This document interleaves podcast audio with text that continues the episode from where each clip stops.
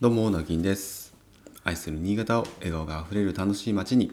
という人生の目標を掲げて、新潟市でエンジョイライフを送っています。おはようございます。今日は10月の14日、えー金曜日ですね。え1週間お疲れ様でございました。えーとはいえ、あ、今回、ここの1週間は4日間でしたね。月曜日まで3連休でしたから。ねえまあ、あっという間な1週間がさらにあっという間な気がしますけれども、えー今週もなかなかバタバタとしておりましたね。えーなんかね、やっぱり今皆さん忙しいんですよね。その職人さんも業者もうんまあ、周りを見たり聞いたりしてる限りでは、まあ、暇だなーなんて言ってる人は全然いないですね。うん、まあこれもこのままきっと年末まで続くのかな気づいたらもう年が明けていてみたいな。まあ年末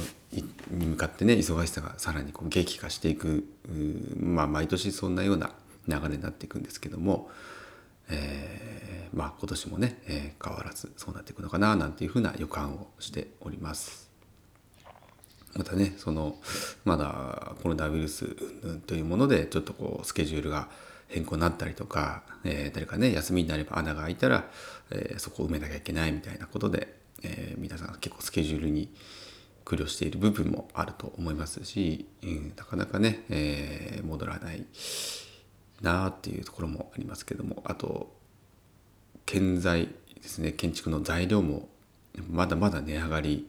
えー控えているので今のところでももうあのこのタイミングで上がると思いますって言われてるものがあるすでにあるので今年何何回値上げしたかなっていうもうもうそのぐらい値上げをしないと要はもうやっていけないということなんですよね。ね非常に、えー、と激動とそういう意味ではやっぱり激動の1年になったかなと思っています。下手したらそのコロナウイルスがね、えー、と2020年、えーまあ、上陸しましたってなった年よりもまあ混乱している部分もあるのかななんてやっぱりちょっとこう時間差で来るっていうところもありますね。まあまあ、あのまだまだ、えー見通しが立たない中でも、うんやっていかなきゃいけないのでね、えー結構今ねでも新築とかは怖いなって思います見積もりがですねじゃあ半年前に出した見積もりで着工するとかっていうことになるともう金額が全く合わないなんて場合もタイミングによっては全然あり得るんでもうあのなるべくなんて言うんでしょうなるべく早く決めて早く着工しないと本当にそのじゃあ差額誰が負担するのってことになるのでなんかもうかえってね新築住宅やれない方がいいんじゃないかぐらいの、うん、ちょっとねタイミングもありますね。もう値上げ幅が2割とか3割とかも平気でいくんですよ。もうね利益取れないわけですから会社としてやらない方がいいんですよねその工事。いやこれねなかなか悩ましい問題だと思いますよ。はい、まあ我々もリフォームリノベーションですけどまあそれもねじゃあ決まったらすぐやるかっていうとやっぱりどんな早くても何ヶ月かはね、えー特に大きい工事だと、えーまあ、見積もりしながらね計画進めながら、えー2ヶ月とか3ヶ月ぐらいかけて、まあ、計画をして契約をしてで着工っていう流れになりますけどもそれだけでもやっぱり4ヶ月とかねかかりますからね当初の見積もりとはやっぱりずれてくるっていうところはどうしてもありますがまあその辺はね、えーなんとかやりくりしてやっております。はいということでちょっとね全体が長くなってきちゃ長くなってしまったんですが、えー今日はですね、まあ、昨日ちょっと実は、えっと、空き家を一軒見てきました。えーまあ、知り合いの方からですね、えーその方の、うんまあ、祖父祖父母さんがおじいちゃんおばあちゃんが住んでいた家で、えー今は空き家になってしまっている、えーお宅ですね。であのまあ、本当に住宅街完全な住宅街の古くからある団地の中に立っている住宅で、まあ、そうですね40年築40年ぐらいなのかなぐらいという風な印象を受けました。えーまああの普通普通というかね一般的にこの後の流れっていうのはですねじゃああのこの建物は解体をして更地にしてまあ売りに出そうかと、まあ、そういった流れが、えー、基本的な不動産業界としての一般的な流れだとは思います。まあ、それも私も別に悪くはないと思います。えっと、売れなくはないのかなっていう場所でしたし、小学校も近かったりしましたからね。えっと、そういう子育て、まあ、ちょっと道路がね、狭いっていうのが一個難点かなっていうぐらいで、うん。まあ、あの、住んでしまえば、うん、というところはありますから、えー、まあまあ、そういう活用、活用というかね、また、あの手放して、えー、まあこう資産資産としてね現金化するっていうのも一つ、うん、全然あるとは思います。えーまあ、一方でね私にこう話が来たっていうのはですねまあその壊してしまう前に、えー、そういえばね空き家空き家言ってる井原さんがいたなと、だからあの私の方に一応ちょっと声がけしていただいてですねまああの何をするというわけでもないんですけどちょっと一回見ていただいてなんかねもしその壊さない方法でうんまあこう有効な活用方法というかね、えー、違う道が、まあ、あるは、えー、聞いてみたいなということだとは思うんですけれどもまあそういう意味でもあのこうやってね、えー、毎日配信してたりとか、えー、古民家とか、えー、空き家とか、まあ、たまに発信しているとう、まあ、そういったお話もねこうやってたまにいただくようになったので、えー、まあ、ありがたいなとは思います。まあ、あの全ての空き家をですね、えー、じゃあ直して住めばいいじゃないっていうスタンスでもないんですけれどもでもあのこの状態だったら、まあ、あの少し直してね、えー、まあ、貸してもいいでしょうし、え、まあ、売るというのももちろんそうですよね、えリフォームリノベーションして貸すもしくは売るという選択肢もありますし、まあ、そこまでねじゃあお金かけて、えもうやりたくないよということであれば、え例えばうちの方で会社で買い取ってとか、えまあ、もしくは、えー、また貸しみたいな形でサブリースという形で、えーまあ、所有権はそのまま持っていただいた上で、まあ、放置しておくよりも、え、うちの方でリスクは背負ってですね、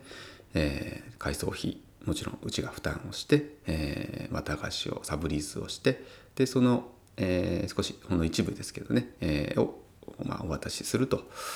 そのようなビジネスモデルも今結構全国的にもやってたりするんですよね。あのやられたりするんですね。なんでまあそういったお話は少ししてですね、えー、まあ最終的に決めるのは、えー、今の所有者さんご家族だと思いますから、うん。まあ、それはあのそれで買いたいっていうことになっても、うん、しょうがないかなとは思っています。まあ、ただねあのなんかこうまあこれ不動産屋さんって一括りにするのも失礼な話なんですけどあのこれ前もね話しましたけどやっぱ不動産屋さんってこう要は不動産業でお金を稼ぐっていうのも、まあ結構決まってるんですよね。えーと、つまりまあ仲介手数料っていうものが、えー、あ大きかったりとかですねあとはまあ自社で持ってる物件を貸したりとか、うんあのまあ、そういうことで要は生計を立てているというか、まあ、事業資金をね得ているわけですよね。ということであのそその例えば仲介料とかっていうともうパーセンテージが一律決まってるんですよね。えー、要はあのじゃあここはちょっと儲かりそうだから、えー、多めに仲介料取ってみたいなことはできないですよね。そこがあの、まあ、不動産業の、まあ、歯がゆいところというかあの何て言うんでしょうかね、まあ、そこでこう昔そういうことがなければきっと大儲けするような人が出てきたからそういう規制があるんでしょうねきっと。まあそういったのあの諸事情もあってですね不動産屋さんってあんまりこう面倒なことしないんですよね。当然ですよねだって面倒なことしようが、えー、面倒な物件例えば面倒な物件どういうことかっていうとえっ、とねまあいろいろあるんですが例えばじゃあ、えーと、荷物がいっぱいあるとかね。なんかその全部任された場合ですけど残地物がいっぱいあるとかあの敷地のね境界が全然はっきりしてないとかなんかそこで揉めてるとか、うん、でその割には資産価値としてその土地の価値があんまりないとかっていうと、まあ、その手を出した分だけあの自分がこうやってこう動いた分だけ損するわけですよねだってもらえる仲介料っていうのは決まってるので上限があるのでっていうことはなるべく労力かからない、えー、簡単なとか、えーと、売れそうな土地を、まあ、選んで、えー、土地建物を選んで、まあ、仲介をすると。まあそれはあのそうなるよねって私も多分不動産業で一本で生きていたらあの、まあ、当然そうなると思います。だってそれしかお金稼げないんですもんね。まあ、もちろんなんかコンサルティングとか、えー、賃貸経営のねコンサルティングみたいなことで、えー、まあ、今ならそうやってサブスクみたいな形でもできる可能性もありますけども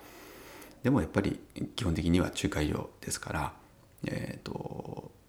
そこが元になるとなかなかその建築側とはちょっとこう温度差があるんですよね実際は。うん、まあ中にはねでも空き家はね少しあの問題になってるから減らしたいなっていう思いで稼働されてる方もいると思うんですけども、まあ、一般的な、ね、町場の不動産屋さんっていうのは、えー、まあそんなにあんまりこう熱心に街づくりとかってややらないんですね、うん。それにはそういった背景があるってことはちょっと頭に入れておくと結構不動産屋さん話をする時とかはえいいかなと思います。やっぱりね無駄な労力を使いたくないんですよね。うん、それはまあ合理的で、えー、当然な判断だと思う一方で、まあ、それだと結局はあのじゃあこんな古い家はね、うん、もうなかなか直すのも大変だから、えー、潰して売りましょうとまあそういう話になるわけですね。うん、でルートがねすごくそこが太すぎるというところがあってまあそこに関しては我々が会議をすることでまああのそのそういう提案することでね、えー、もちろん、えー、何か資金を我々も得られるわけじゃないんですけれどもまあその後の例えばリフォーム工事だったりとかえー、まあ、自社でね、えー、それを購入させてもらうっていう場合には、えー、そういったものも加味して、えやらせていただいてますのでなんかその先行きの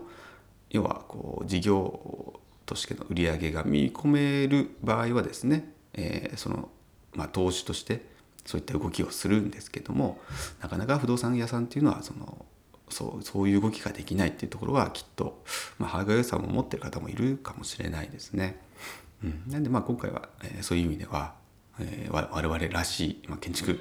業界らしいね、えー、ちょっと提案をして、えーまあ、かつ多分不動産屋さんもねきっとこう一般的な提案をしていただけると思いますからまあそれを同じこうテーブルに並べてどうしていったらいいかなということで判断いただければいいかなと、えー、考えております。はいということで今日はですねそうやってちょっと空き家についてですが、まあ、不動屋さんさん不動 不動屋さんのちょっとスタンスからのスタンスと、えー、建築側のスタンスの違いということでお話をさせていただきました。はいということで、えー、今日も一日張り切って頑張って週末はまたね、えー、リフレッシュしましょう。それではまたバイバイ。